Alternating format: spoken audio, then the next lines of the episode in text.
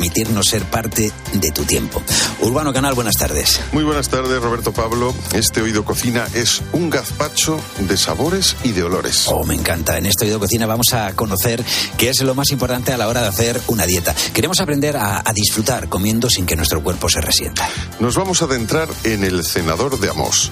Jesús Sánchez y María Martínez celebran tres décadas desde la apertura del Cenador de Amos. 30 años después, su restaurante se ha convertido en referencia gastronómica internacional. Está haciendo realmente gratificante. Es cierto que a lo largo de esos 30 años, pues eh, esa relación con la con la cocina, con la gastronomía, con la creatividad va, va variando y es algo muy, muy emocionante, la verdad. Y nos visita Julie Andrew, una figura icónica de la televisión y de la cocina francesa. Viene a presentarnos las recetas de Julie. Riquísimas como siempre.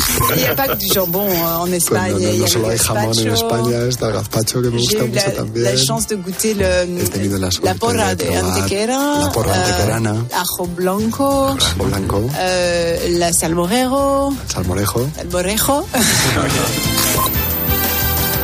Yo soy Urbano Canal. Y yo, Roberto Pablo. Juntos juntos somos Oído Cocina. una persona que está dando un servicio dentro de un equipo que no canta a los oídos, un tipo que no canta a los oídos es porque no está lo que tiene que estar. ¿eh? Alberto Chicote, chef, pionero en la cocina fusión y una pesadilla en la cocina. Siempre exijo sí o sí que todo el personal que está dentro de una cocina, cuando se canta una comanda, cante el oído. Que para saber si sabe lo que tiene y para saber si sabe lo que no tiene. Vamos a ver, viene uno un programa que se llama Oído Cocina y no hay ni un poquito de algo. Oído. Urbano Canal y Roberto Pablo. Oído Cocina. Cope, estar informado.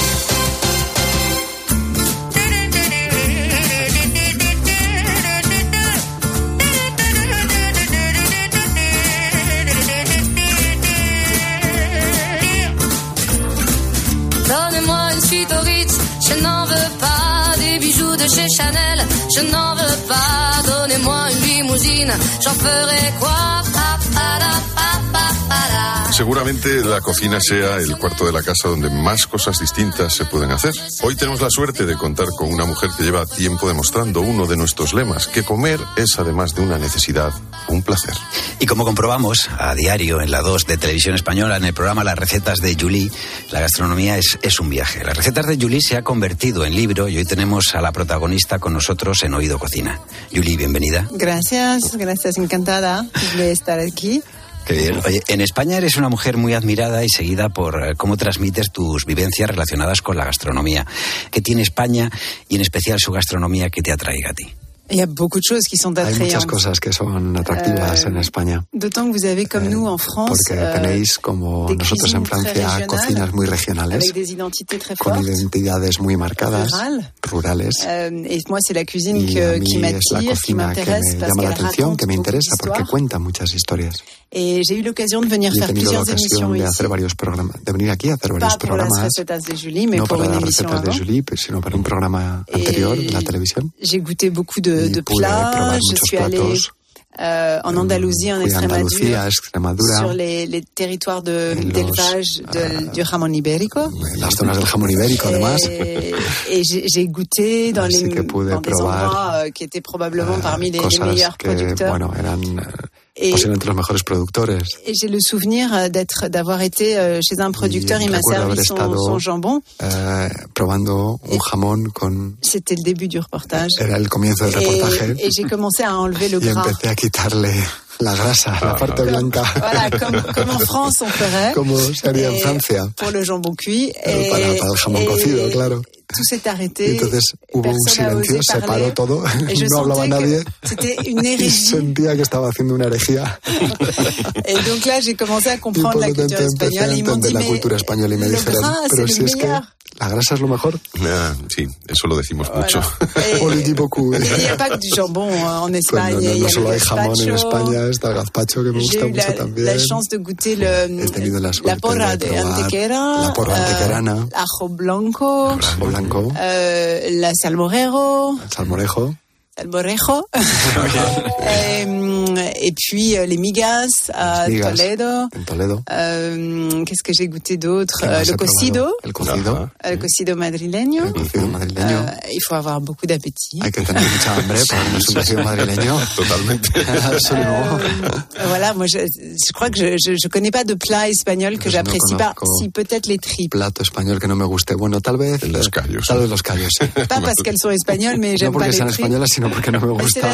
la Se le nota no que, le gusta comunicar.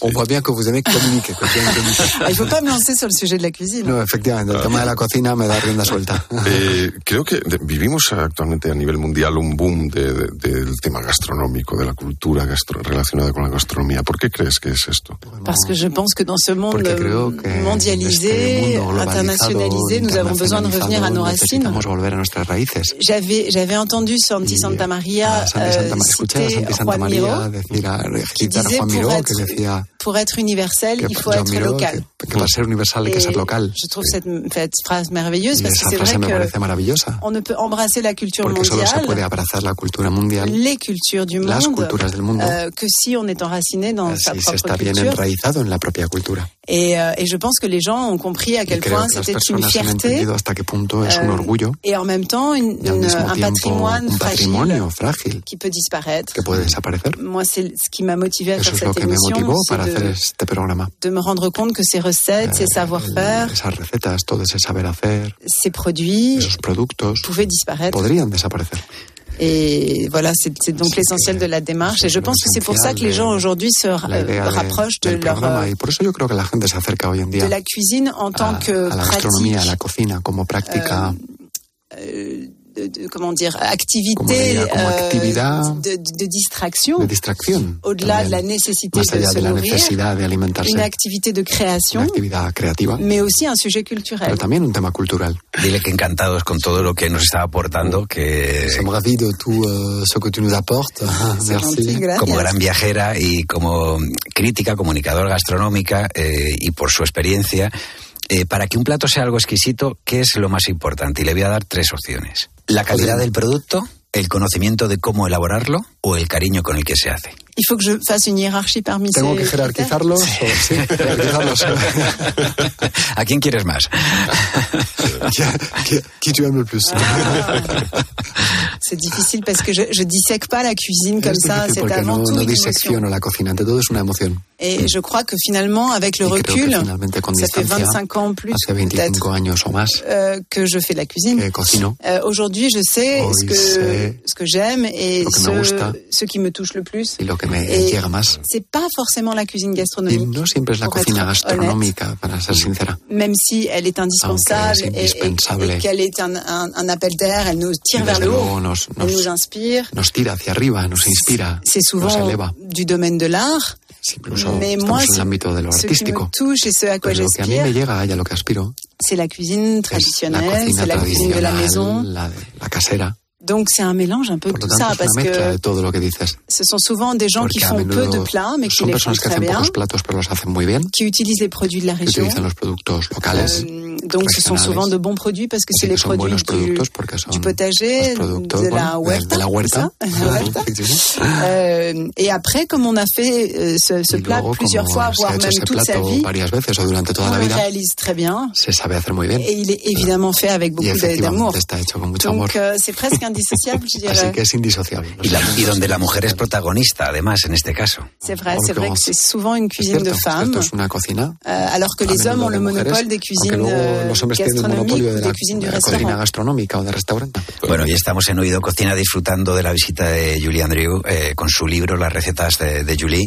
Eh, para una persona que ha viajado tanto, los idiomas seguro que no son un problema. ¿Puede la gastronomía ser un nexo de unión entre diferentes culturas? C'est sûr, vous Mm, avez seguro, raison. Tienes razón. Euh, c'est un langage universel. es un lenguaje universal. Et quand j'étais au Japon, inutile de vous dire que je parlais Japón, pas du pues tout le japonais. decir que no hablo para nada Et, japonés. et même au Mexique, comme vous pouvez voir, México, como podéis ver, Euh, el español mais, bueno, mais on se me cuesta, comprend, on se pero nos entendemos cuisine, euh, en torno a una cocina, autour d'une poêle, parce que les gestes sont les mêmes, sartén, les los réflexes gestos sont son souvent los les mêmes.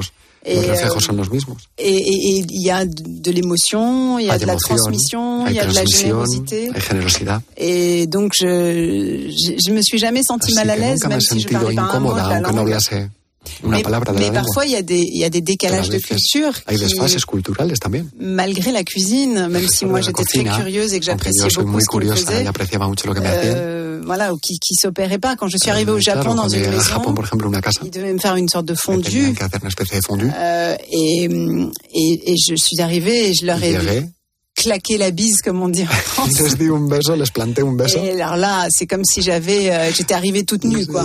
Como si hubiese llegado desnuda. Incroyable. Euh, un impacto total. qu'il fallait pas se toucher. Il no había que tocarse. j'enlève- que j'enlève mes Me chaussures pour mettre des quitar los chaussons zapatos para ponerme, bueno, lo que ellos se ponen para andar por casa. Heureusement, et, comme ils savaient que j'étais occidentale, euh, ils étaient à la fois choqués et en même temps amusés de, euh, de cet élan. de ese impulso. Puede ser divertido. Ah, Hablemos de- del error. Efectivamente, ¿cuántas veces sale de- del error un plato maravilloso? ¿no? Por ejemplo, puede ser que a veces un plato no te sale como tú pensabas, como habías eh, planeado, pero de ahí sale algo mejor todavía. C'est sûr, beaucoup de, de recettes Sí, sont nées comme ça. Peut-être en Espagne así. aussi. En España posiblemente también. Mais en France, euh, En Francia, Bien sûr. en France, on a le meilleur exemple, c'est la tarte tatin. la, la tarta tatin. Voilà, que Sí. des, des, des sœurs, euh, de, les sœurs Tatin avaient, avaient raté Tatin, en bueno, retournant les mal dando la vuelta, dando la vuelta a las manzanas. Mais c'est vrai, moi, je me sers beaucoup des, des que erreurs. sí, sí, yo me sirvo mucho, de- uso mucho los errores. c'est pas toujours concluant. No siempre es Mais, euh, mais néanmoins, c'est grâce Pero aux erreurs qu'on progresse, qu'on apprend. Progresamos, Et puis, aprendemos. quand on, on se Y charge comme moi d'écrire Cuando des nos recettes pour les encargamos, autres, como yo, de escribir en faisant recetas des para los erreurs demás, qu'on- haciendo errores, qu'on peut éviter celles des autres. podemos evitar ahorrárselas a los demás, ahorrárselas a los lectores. j'explique, voilà, j'explique Por beaucoup eso de choses explico dans le muchas livre. cosas en el libro. recettes peuvent A paraître un veces peu las longues recetas pueden parecer largas, parce que un poco largas, de- porque d'encadrer le intento lecteur realmente et enmarcar d'éviter al lector, darle un contexto y evitar los escollos. La penicilina viene de un error. Eh, La penicilina vient d'une error, en fait. Sí, sí, totalmente. La mayoría de nosotros eh, somos unos cocinillas eh, porque hemos visto a nuestras madres y abuelas. ¿De dónde te viene a ti el amor por este arte? Alors moi, je crois qu'il vient du fait que je n'ai jamais vu ma mère de que cuisiner. nunca he visto a mi madre cocinar. Qu'à un moment, il fallait bien faire quelque En un chose. momento dado había que hacer algo. Euh, ma grand-mère aimait bien la mi cuisine. abuela, mi mi le euh, gustaba la cocina. elle était d'origine italienne et elle faisait des pâtes et des raviolis délicieux. Mais elle était issue d'un milieu Pero bourgeois un medio burgués, où en fait la, la femme faisait hecho pas la beaucoup de la no cuisine. hacía mucho en la cocina. Et donc euh, les gens que j'ai rencontrés Así pour euh, les que me encontré recetas des Julie, Para etc., las ses recetas de grand-mères, ses Julie, mères, esas ça n'a pas abuelas, été la mienne. no fueron mi abuela. Mais moi j'avais une maman Eh, qui pero était yo tenía una comédienne, euh, qui euh, jouait beaucoup au théâtre le soir, donc déjà, iba mucho c'était al teatro pas por las évident tardes a trabajar, de así que faire no era le, evidente le, le dîner. estar haciendo la cena. Mais c'est vrai qu'elle vivait avec une cuisine euh, industrielle. una cocina Et à industrial. l'époque, dans les années Y en la época, en 80, los años on 80, était bluffés par ça. eh, eso era On pensait, que, voilà, on pensait que c'était la modernité que era la modernidad. et qu'on allait euh, continuer de peut-être dans íbamos a 20 ans ou seguir por 30 ans manger des que en 20 o pilules. 30 años comeríamos en cápsulas. Et quand j'ai réalisé que quand j'ai réalisé que la cuisine pouvait être vraiment podía et que ser c'était un enjeu de santé, que era un- también una baza bah, j'ai- je me suis mise à la cuisine, Pues obra. un peu ex nihilo, un poco así ex nihilo. et j'ai fini par apprendre à cuisiner à ma maman. enseñando a cocinar a mi madre. Su madre. Eh, en las recetas de Julie nos encontramos 150 recetas creativas y fáciles de hacer.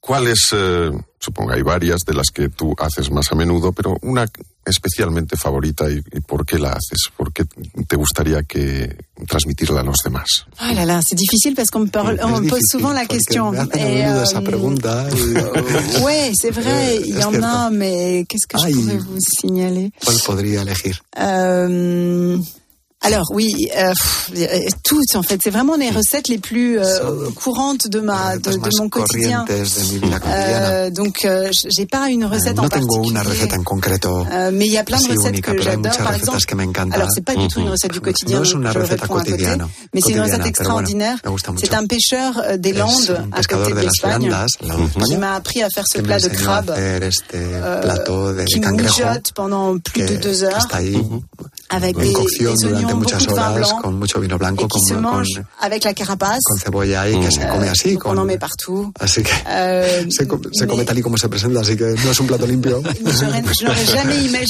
Se come con la cáscara. No- nunca imaginé hacer el cangrejo así. C'est un plat de pêcheur en fait. Es un plato de pescadores. Euh, Es el mejor plato del mundo con su... mais enfin, il faut vraiment euh, Está ahí con su caparazón, pero hay que ponerse la servilleta hasta en la cabeza. Mais on trouvera pas ça dans un restaurant de Grand chef, que, sí, efectivamente, este buey de mar, que en concreto es de buey de mar, no se encontrará en un restaurante de gran chef. Dile que para el, para, el, para el examen no le vamos a dejar el libro. Pour l'examen, pour l'examen, on va pas te laisser le livre.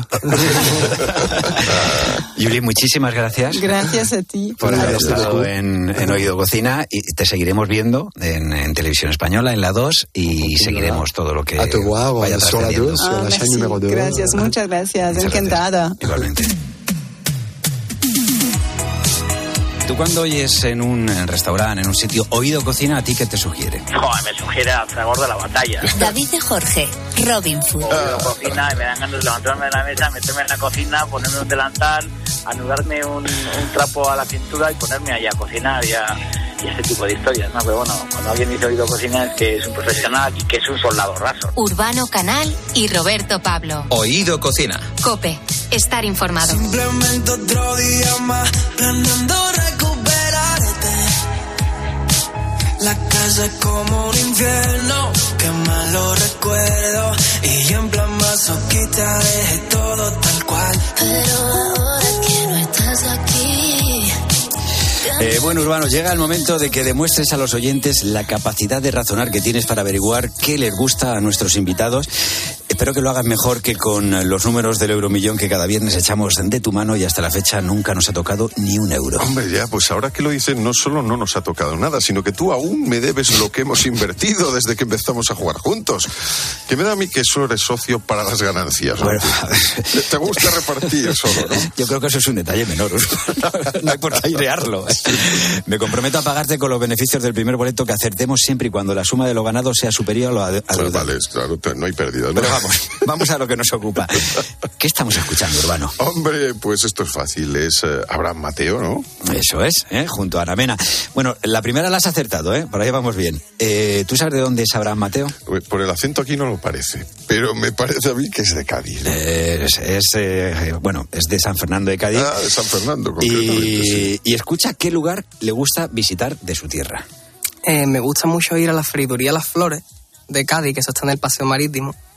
Y además siempre que voy me tratan súper bien, tengo allí muchos amigos y, y el pescadito frito de allí es espectacular. Yo recomiendo mucho a la gente que, que vaya allí a comer porque hay un pescado muy muy real, ¿sabe? De Cádiz, ¿no? Es como la persona que quiere probar el pescadito frito, pues yo siempre los mando para allá. Bueno, hasta ahora te he hecho dos preguntas, las has acertado las dos, o sea, me has averiguado que estábamos escuchando a Abraham Mateo, que él es de Cádiz, como bien has dicho, y por lo que acabas, después de lo que acabas de escuchar, te voy a hacer eh, una respuesta, o sea, una pregunta que con tres respuestas, y claro, solo una es la que no me acertada. ninguna respuesta. No, no, no te voy a hacer ninguna respuesta porque si no, no tendría preguntas. Solo una respuesta es la acertada, ¿eh? Vale, a la ver. pregunta es, ¿qué es lo que más le gusta comer a Abraham Mateo? A ver, las opciones. ¿El sushi, la tortilla de camarones o las ortiguillas? A ver, siendo de San Fernando, de Cádiz, de la isla. A mí, vamos, yo creo que tendrían que ser las ortiguillas. ¿Cuál es tu plato preferido? Eh, mi comida favorita eh, es el sushi. Mm. Es el sushi, me encanta el sushi. Vaya. No sé por qué, pero tengo un- una devoción rara por el sushi. Que, que- que- que- estaba que- difícil, ¿eh? Porque sí, haber pescado Claro, era todo y claro. Y él había dicho anteriormente, ¿verdad? Eso de que recomendaba a sus amigos Sí. y tal, que, le- el pescadito frito, ¿no? Que se puede comer en su tierra. Y sin embargo, pues mira, es el sushi. mira. Le gusta el pescado ahí poco hecho. Yo me sigo quedando con las ortiguillas, yo me quedo ahí.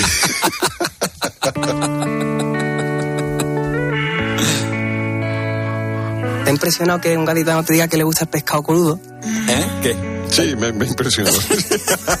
bueno, no, tampoco. También tienen claro, ellos sus, sus cosas ahí. El atún, además, eso. El atún es para comerlo. Imagínate. Crudito. Eh, eh. ¿Cómo se llama el sitio este que vas tú siempre que a El campero, el campero. campero, campero. Ahí, ahí, que hemos escrito tú y yo sobre él sí. recientemente. Sí. Lo que pasa es que por lo que acabo de decir se nota que el que ha escrito eres tú. Pero yo puse la firma.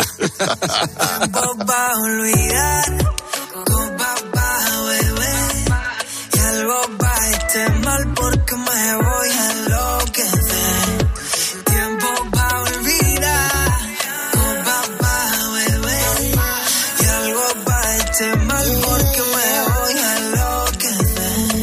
cuando oyes oído cocina, ¿a ti a qué te suena esto? A una brigada instruida, atenta. Quique da Costa, tres estrellas Michelin, un chef con raíz y un poco gamba. Y dispuesta a ejecutar al máximo nivel y a la perfección eh, las órdenes de esa persona que acaba de cantar la comanda. Urbano Canal y Roberto Pablo. Oído cocina. Cope, estar informado.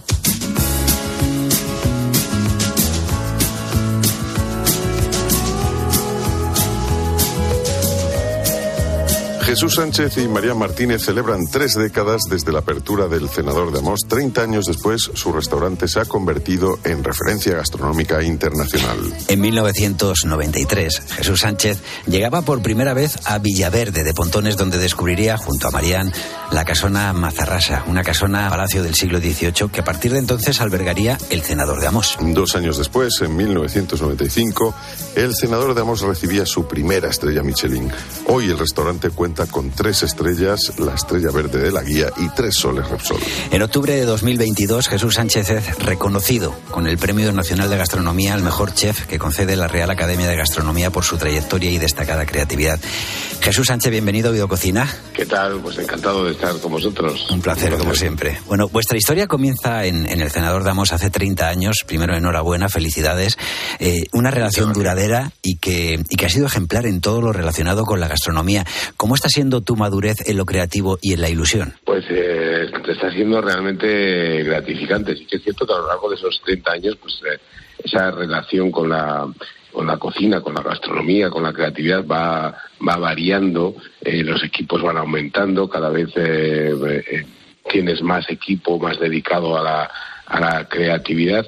Y ahora vivo un momento especialmente gratificante para mí en lo, en lo que esto respecta, ya que cocinas de, una forma diferente, compartiendo el talento de la gente que te rodea, eh, probando, eh, viendo eh, líneas de evolución y es algo muy muy emocionante, la verdad. Bueno, dicen las, eh, las personas que cuando nos vamos haciendo mayores nos vamos volviendo más conservadores. Será para otros porque para mí no, sí, la verdad es que no funciona. Pero bueno, una relación duradera y que ha sido ejemplar, bueno, pues eso no- nos da para mirarnos al espejo y sentir que cuando, cuando te levantas tú por las mañanas, ¿qué, qué piensas cuando te ves a ti mismo? Pues eh, la verdad es que tampoco estoy de acuerdo con esa afirmación que has dicho antes, ¿eh? y me sumo también. ¿eh? La creatividad yo creo que al final, la creatividad yo creo que al final es una actitud, Sí. eh, una actitud ante la vida y se mantiene, se mantiene con el tiempo. Y yo cuando me levanto, me levanto cada mañana, pues procuro tener siempre un, un sueño, una meta, un horizonte al que, al que mirar, al que proyectar todas las, eh, todas las ilusiones que tenemos y que tiene nuestro equipo, porque afortunadamente también tenemos un equipo joven y con ambición que, que nos reclama de alguna forma esa actitud también. Entonces eso es lo que nos ayuda, ¿no? A que cada mañana pues eh, mirar al objetivo que tienes eh, por delante, a la meta que has planteado, eh, intentar pues eh, cuadrar todo para que poco a poco se vayan consiguiendo esas, esas metas. Hay, hay otro dicho que dice lo de no dormirse en los laureles, que aquí viene muy bien. O sea, que, que cuando uno es cocinero no se duerme en los laureles, ¿verdad? es así. Eso es, eh, eso es imposible. Nosotros al final eh, vivimos de una diariamente hacemos una, una representación por así de, por así decirlo ponemos eh, eh, a nuestros abrimos las puertas a nuestros visitantes y ellos vienen con la ilusión para ellos es su primer día eh, y nosotros tenemos que estar a la altura de esas expectativas no no puedes para nada dormirte los laureles Bueno, lo, lo de que para ellos es su primer día, estoy convencido que mucha de vuestra clientela no será el primero ni el, ni el segundo, ni sino que habrá mucha gente que, que repita, porque sabemos que todo el mundo que pasa por el cenador de Amos eh, se, se vuelve a proponer, ¿no? Lo, lo de volver, aunque dicen que al sitio donde has sido feliz no debieras volver, ¿no? Ahí hay un refrán. Sin embargo, al cenador de Amos, de Amos todo el que vuelve dice, pues vuelvo, y, vuelvo. Oye, siempre he tenido, Jesús, eh, muchísima curiosidad por saber cómo se organiza o se crea una carta de un restaurante como el Cenador de Amos, ¿eh? tres estrellas Michelin, etcétera. ¿Cómo se sugiere el orden de cada plato? Yo no sé si se, se piensa en el paladar, dependiendo del sabor, hacéis probaturas eh, con anterioridad, o sea, ¿cómo se hace al final una zarta, una, una, una, una carta de este tipo, una degustación? Pues mira, en nuestro caso, que es, efectivamente es un, es un menú degustaciones, eh, al final como la composición de una, de una melodía, de una obra, de, eh, tienes que buscar eh, hay que buscar los, los tiempos, hay que buscar cómo, cómo empiezas, ¿no? Cómo arrancas, eh, eh, y nosotros lo hacemos con eso, con unos pequeños eh, bocados, pero luego cómo mantienes un poco la línea de atención y cómo y cómo vas manteniendo eh, el interés de esa, de esa propuesta hasta que llega al final, porque también el comensal, cuando comparte contigo eh, pues alrededor de dos, eh, tres horas que, que viene a estar en el, en el restaurante, su, su nivel de atención va, va cambiando y tú tienes que un poco también que, que acompasar o acordar ese, ese menú a esos, a esos tiempos. Para mí es algo algo súper eh, emocionante. ¿Y cómo lo hacemos? Pues la- al final nosotros ah, hacemos y lo probamos nosotros eh, nosotros mismos. Y no es raro que en algún momento algún plato lo cambiemos de, eh, de orden porque pensamos que, que, que va a tener más importancia aquí o que va a ser eh, o que va a ser más destacado va a ser más apreciado en este otro momento. Y eso lo, lo hacemos y lo hacemos eh, constantemente. Es probable que un cliente que venga a principio de temporada y luego venga a mediado de o a final de temporada vea que algún plato, bueno, alguno habrá cambiado por la estación, lógicamente, pero algún plato que se mantiene haya cambiado de orden. Mm, Por supuesto. Vuestra cocina gira fundamentalmente en torno al mar y a la huerta y a la montaña, los, productos de, pues, de vuestra tierra cántabra. Y en esos territorios donde se ha centrado la creatividad este año, ¿no? Para diseñar pues nuevos platos, como que supongo estáis en constante evolución, como el aspic de primavera o la ostra con limón y caviar. Eh, ¿o- ¿Os ocurre a menudo que la gente a pesar de que se sorprenda de los nuevos platos, siempre le gustaría probar aquello que le encantó la otra vez.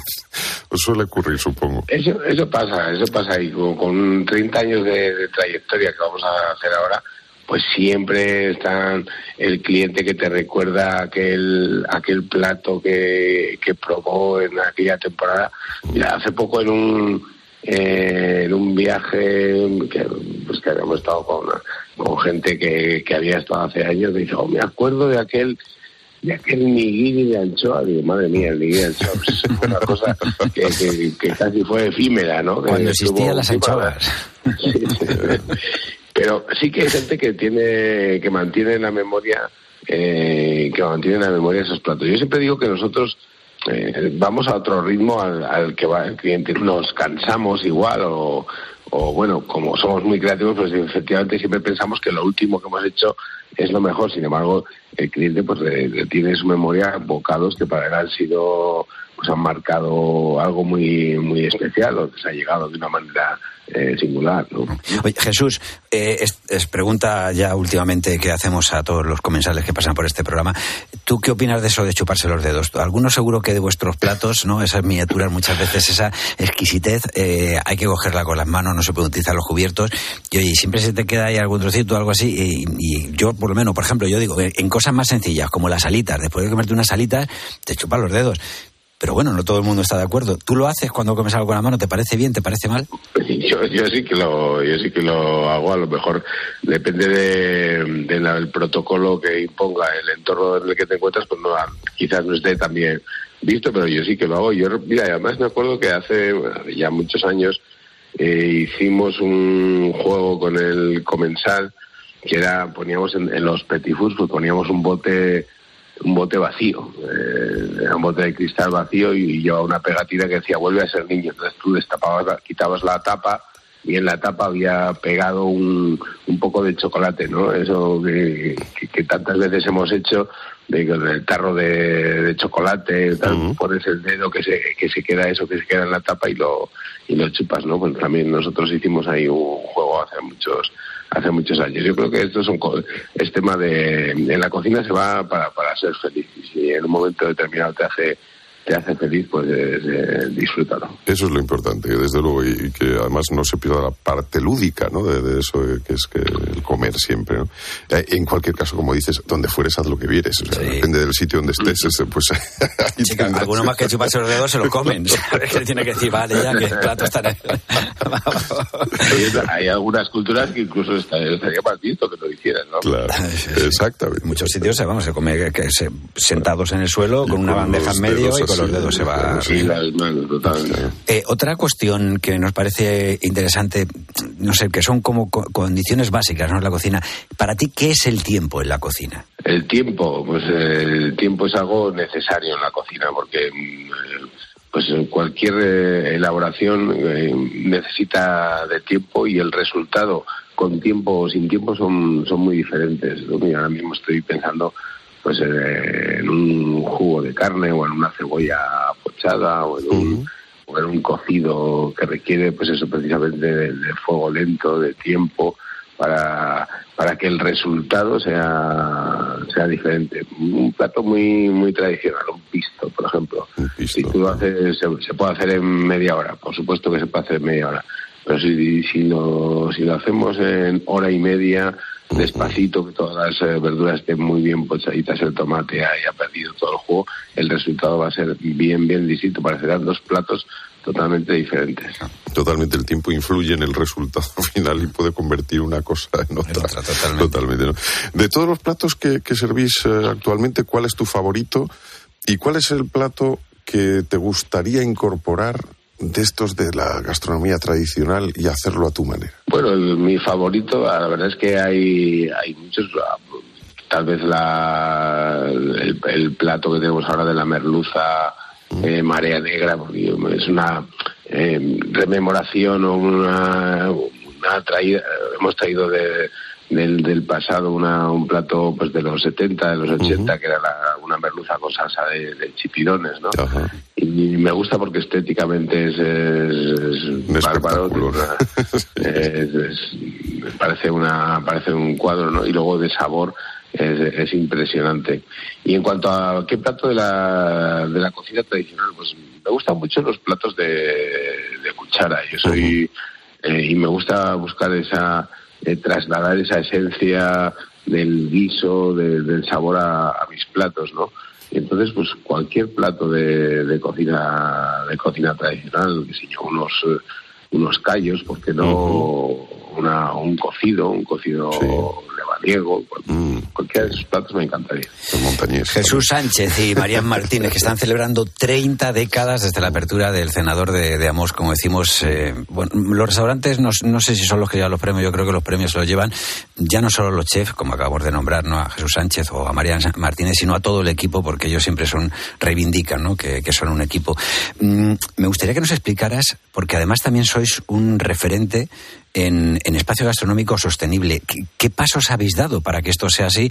Ya ah, fuera de los premios, o sea, que la gente entienda que verdaderamente que todos podemos poner nuestro granito de arena para que el mundo al final sea mejor.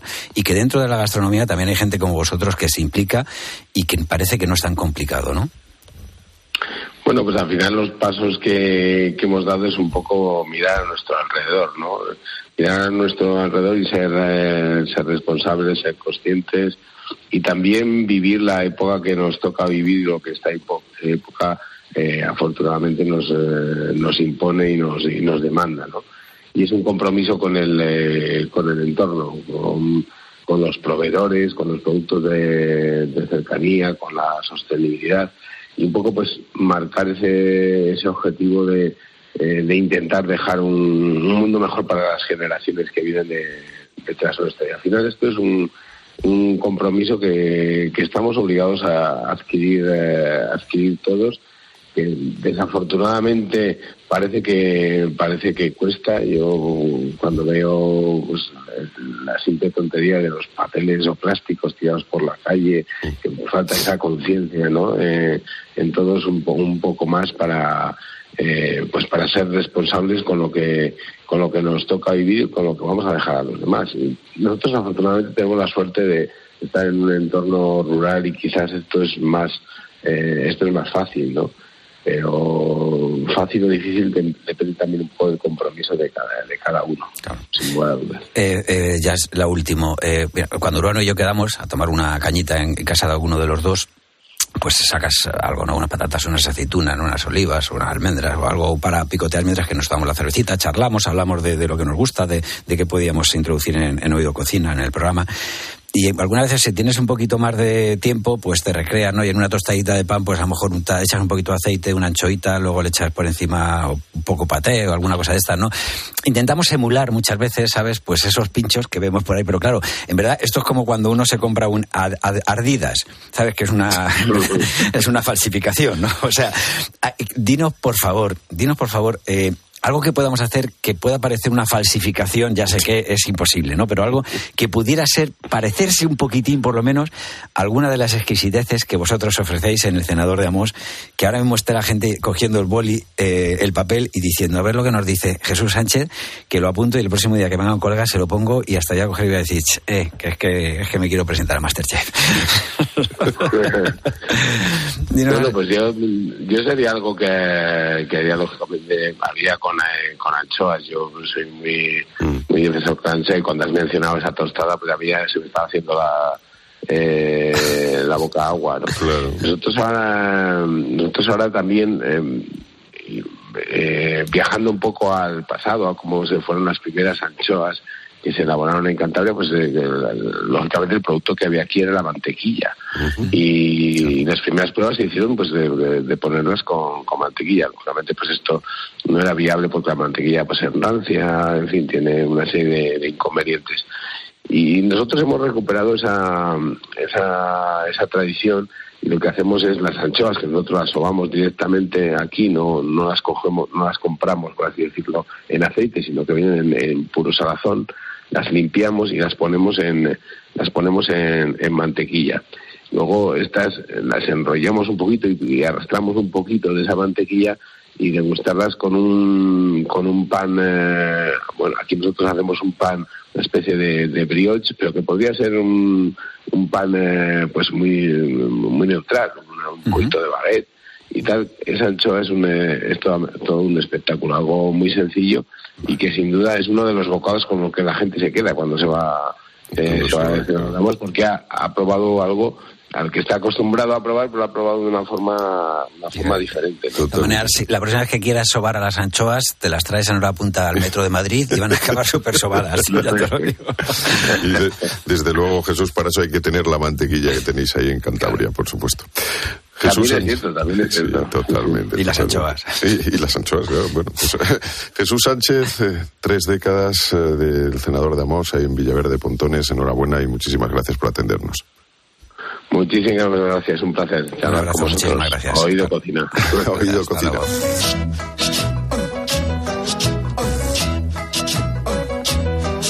En Mugaritz lo oído cocina es bonito, ¿no? Andoni Luis Aduriz, chef de Mugaritz, dos estrellas Michelin. Porque normalmente hay un silencio, hay bastante pausa, bastante serenidad en, en ese ecosistema. No sé, es un- están pasando cosas preciosas. Pues oído cocina. Mil para vosotros. Urbano Canal y Roberto Pablo. Oído cocina. Cope, estar informado.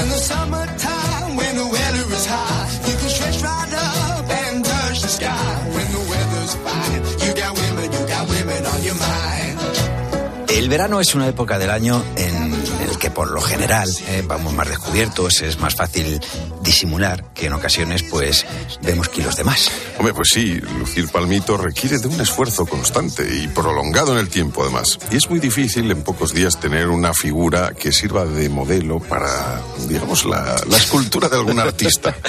Sí, bueno, esto depende del artista porque, por ejemplo, el colombiano Fernando Ah, bueno, claro, ¿eh? claro, le llegan las musas con lo voluminoso.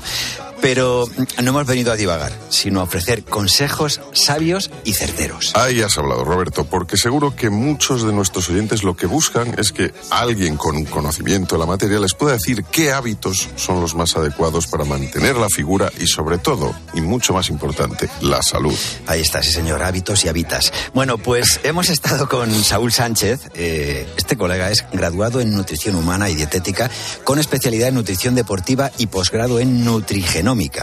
Y la verdad que hemos tenido una charla muy interesante. Por ejemplo, eh, Saúl nos dice por qué es tan importante el equilibrio entre lo que comemos y luego pues cómo gastamos esa energía.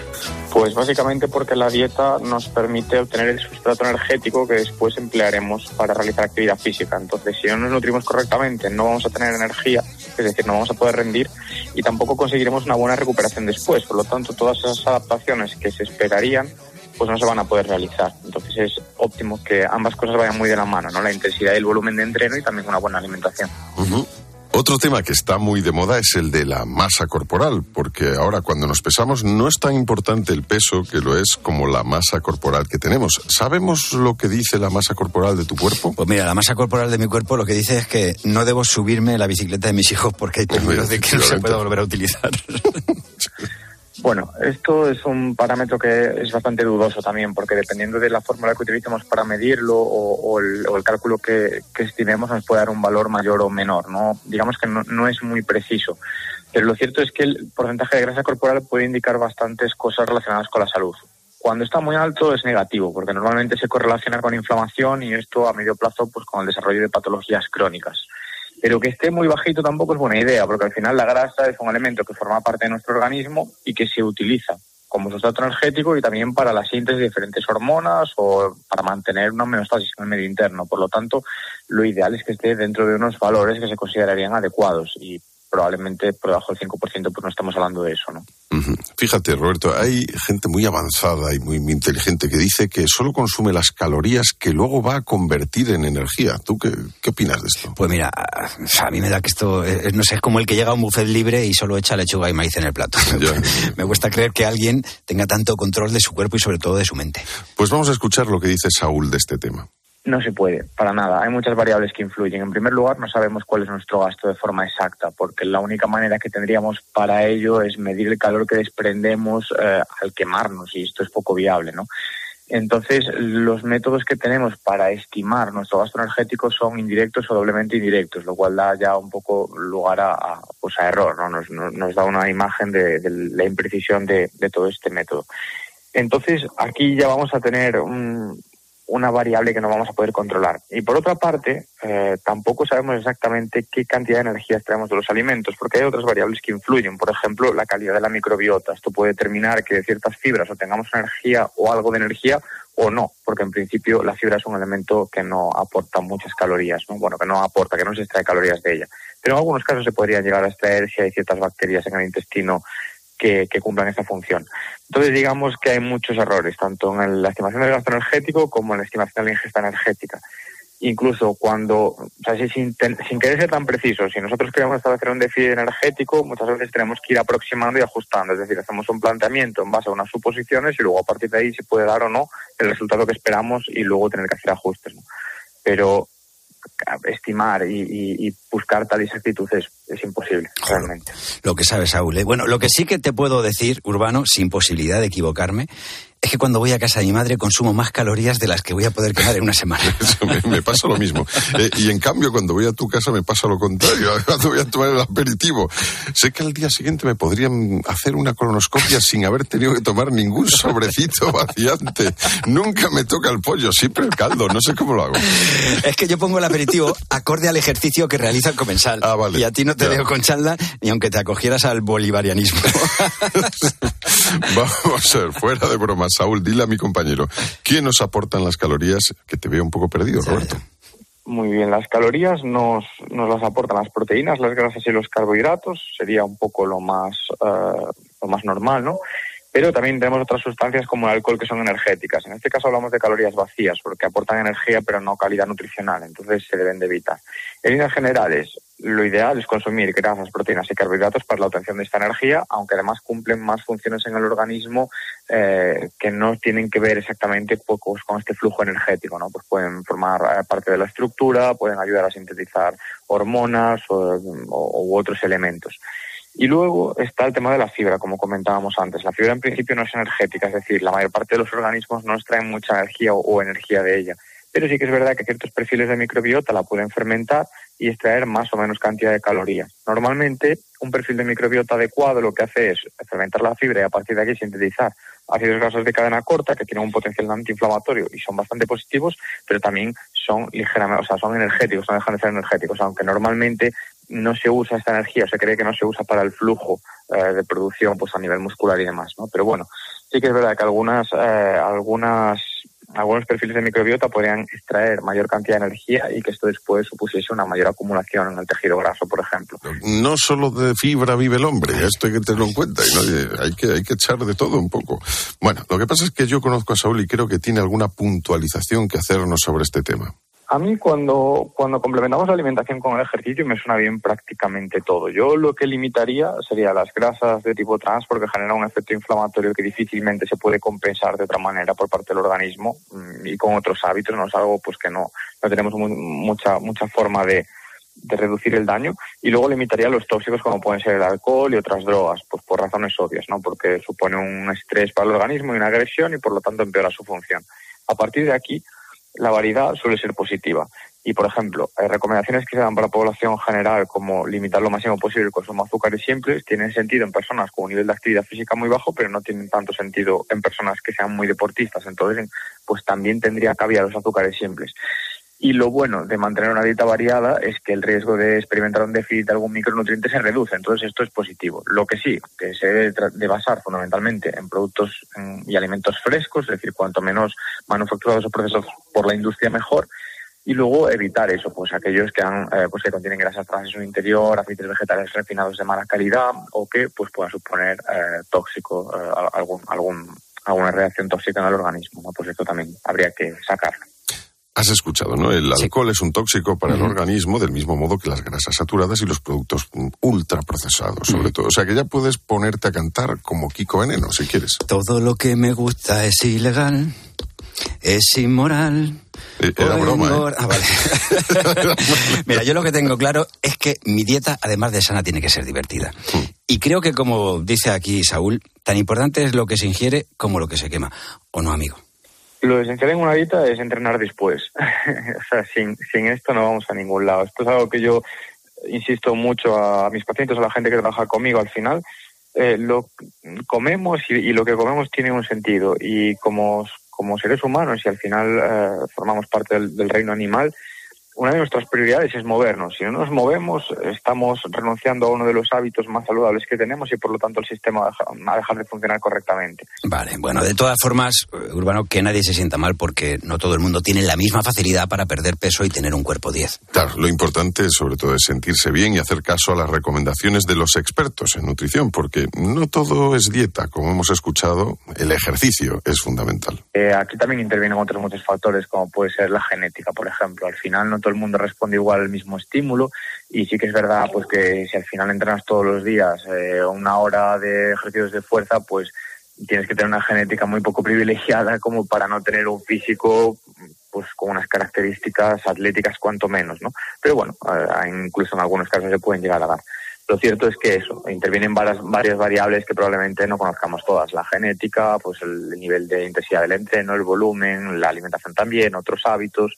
Es al final lo estético es un conjunto de, de muchos factores que se entrelazan entre sí y nos dan un resultado, pero tampoco es lo único en lo que nos tenemos que fijar, por supuesto. Es Saúl Sánchez, graduado en nutrición humana y dietética con especialidad en nutrición deportiva y posgrado en nutrigenómica. Es un placer siempre charlar con él por lo que sabe y cómo lo cuenta de bien. Yo creo que va siendo hora, Roberto, ahora de, de tomarnos un tentempié, ¿no? Vale, pues a mí pídeme una barrita energética de Soria, más conocida por Torrezno. No tienes remedio.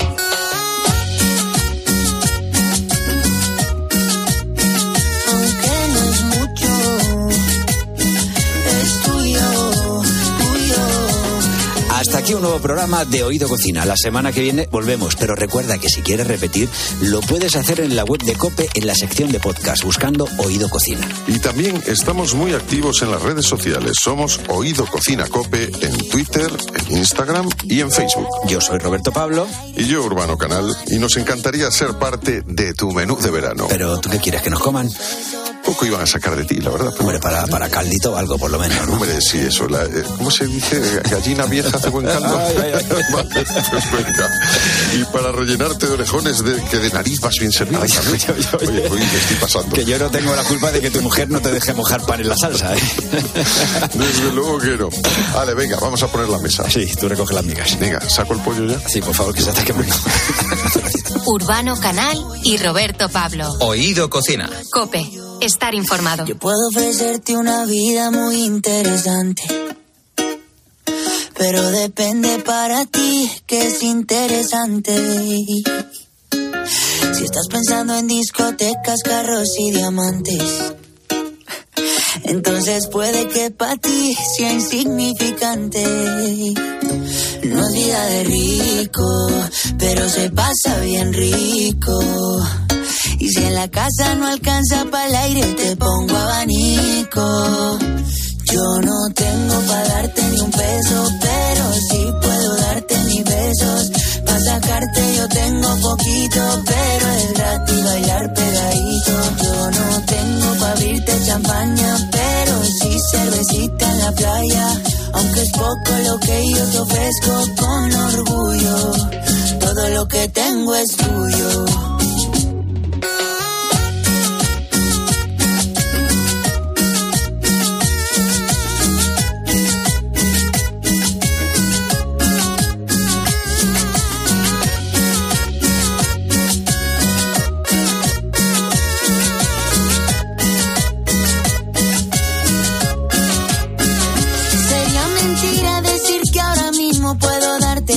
Que tú te mereces. No será Europa, pero el sol cayendo desde mi balcón medio se le parece. Y yo que tú no me acostumbraría a estar aquí en estas cuatro paredes. Haría todo por comprarte un día casa con piscina si Diosito quiere. Yo no tengo para darte ni un peso, pero sí puedo darte mis besos. Sacarte yo tengo poquito, pero es gratis bailar pegadito. Yo no tengo para abrirte champaña, pero sí cervecita en la playa. Aunque es poco lo que yo te ofrezco con orgullo, todo lo que tengo es tuyo.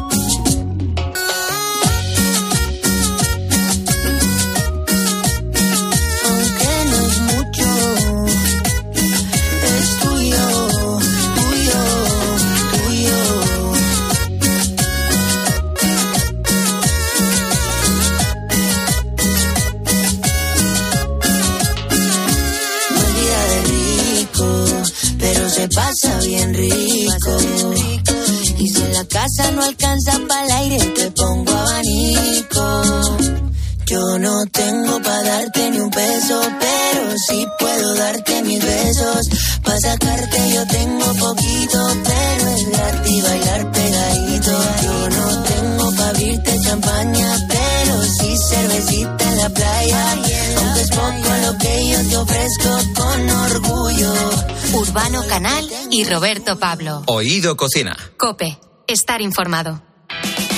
No solo se trata de saber lo que pasa. Son días de nervios también para el resto de alumnos que están recibiendo sus notas y en nada van a empezar los exámenes de recuperación. Sino de entender por qué pasa y cómo te afecta. ¿Qué pasa cuando un alumno suspende o saca peores notas de las que esperaba? ¿Cómo gestionar esa frustración? ¿Y qué debemos hacer las familias, los padres? Pues lo primero es averiguar qué es lo que ha pasado. qué es lo que ha fallado, ¿no? Así que siempre digo que los niños, los adolescentes, De lunes a viernes, de 1 a 4 de la tarde, en mediodía, Cope, Pilar García Muñiz te da todas las claves para entender lo que sucede a tu alrededor.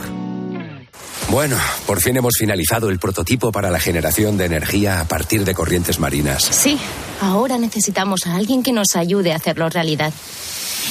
Impulsar a los emprendedores hoy para un mañana más eficiente. En Repsol apoyamos a nuevas empresas que desarrollan proyectos de innovación tecnológica en el sector energético a través de Fondo de Emprendedores de Fundación Repsol. Descubre este y otros proyectos en fundacionrepsol.com. Escuchas Cope. Y recuerda, la mejor experiencia y el mejor sonido solo los encuentras en cope.es y en la aplicación móvil. Descárgatela. Las pipas son naturales, un snack completo y sencillo, de los campos más sostenibles. Me un bocadillo. Lo que dice la canción es verdad, pero a estas alturas no vamos a convencerte con un jingle de lo buenas que son las pipas de girasol, porque tú ya lo sabes. Normalicemos lo natural. Arroba quiero mis. El plazo para solicitar el voto por correo finaliza el 13 de julio. Puedes realizar tu solicitud de forma online a través de la página web correos.es. O si lo prefieres, en cualquier oficina de correos. Te recomendamos que realices tu solicitud lo antes posible para evitar esperas. Correos. Si te gustó El silencio de la ciudad blanca, vuelve Eva García Sáenz de Urturi con El ángel de la ciudad, la mejor novela negra para los amantes del thriller. El ángel de la ciudad, un fenómeno imparable. Editorial Planeta. ¿En qué capítulo de tu vida estás ahora? ¿Quieres hacer una reforma cambiar de coche? ¿Tus hijos ya necesitan un ordenador para cada uno? ¿O quizás alguno ya empieza la universidad? ¿Habéis encontrado el amor y buscáis un nidito? En Cofidis sabemos que dentro de una vida hay muchas vidas y por eso llevamos 30 años ayudándote a vivirlas todas. Cofidis, cuenta con nosotros. Una llamada de móvil, esa reunión eterna, recoger a los niños. Nos pasamos el día corriendo por estrés. ¿Cómo no vamos a tener dolor de cabeza? Gelocatil 650 con paracetamol bloquea eficazmente el dolor. Gelocatil, rápida absorción contra el dolor a partir de 14 años. De Ferrer, lea las instrucciones de este medicamento y consulte al farmacéutico. A mediodía en la radio. La información y las claves para entender la actualidad de Pilar García Muñiz. Hoy queremos hacer en mediodía una especie de radiografía de los precios, ayudándonos además de, de protagonistas que... De lunes a viernes de 1 a 4 de la tarde, todo pasa en Mediodía Cope.